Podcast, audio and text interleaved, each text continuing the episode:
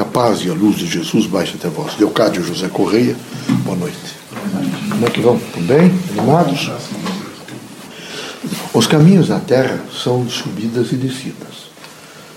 A vida do homem é parecida exatamente com a geografia da terra.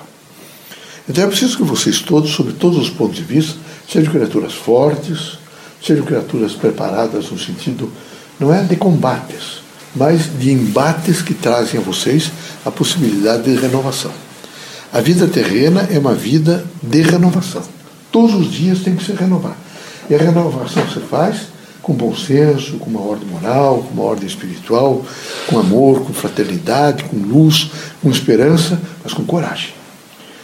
Os caminhos da terra exigem coragem. O indivíduo tem que ter muita coragem, tem que ter disposição mental, tem que estar, evidentemente, preparado para todos esses embates da vida e as margens dos barrancos, a direita, a esquerda, isso, verificar o que é que é preciso fazer, vai subir, vai descer, vai compor isso, aquilo, mas nunca, em hipótese nenhuma, deixar de manter um estado de alerta e um estado espiritual absolutamente concreto e poderosamente fixado na força do bem.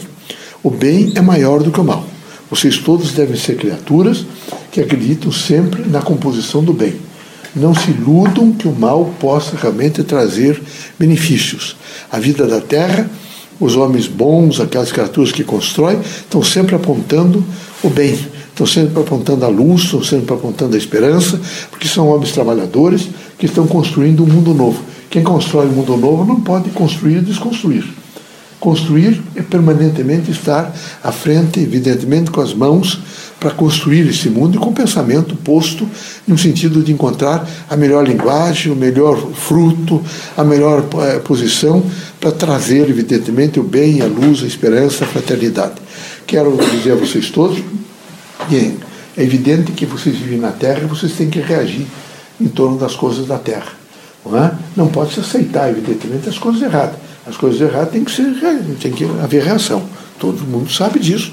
E eu não posso vir aqui dizer para vocês que vocês têm que estar permanentemente sobre eh, efeitos, evidentemente, negativos e nefandos de uma desordem moral de terceiros.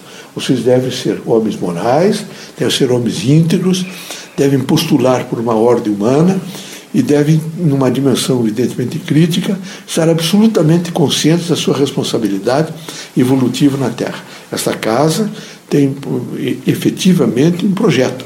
O projeto é isso que vocês todos ouvem todos os dias e a composição de criar uma, uma dimensão de fé, de esperança e fraternidade, do pensamento livre, há de permitir sempre que cada um seja muito forte e cada um faça a expressão legítima do seu ser na composição evolutiva do seu próprio espírito. Que Deus ilumine vocês todos, que Jesus os ampare.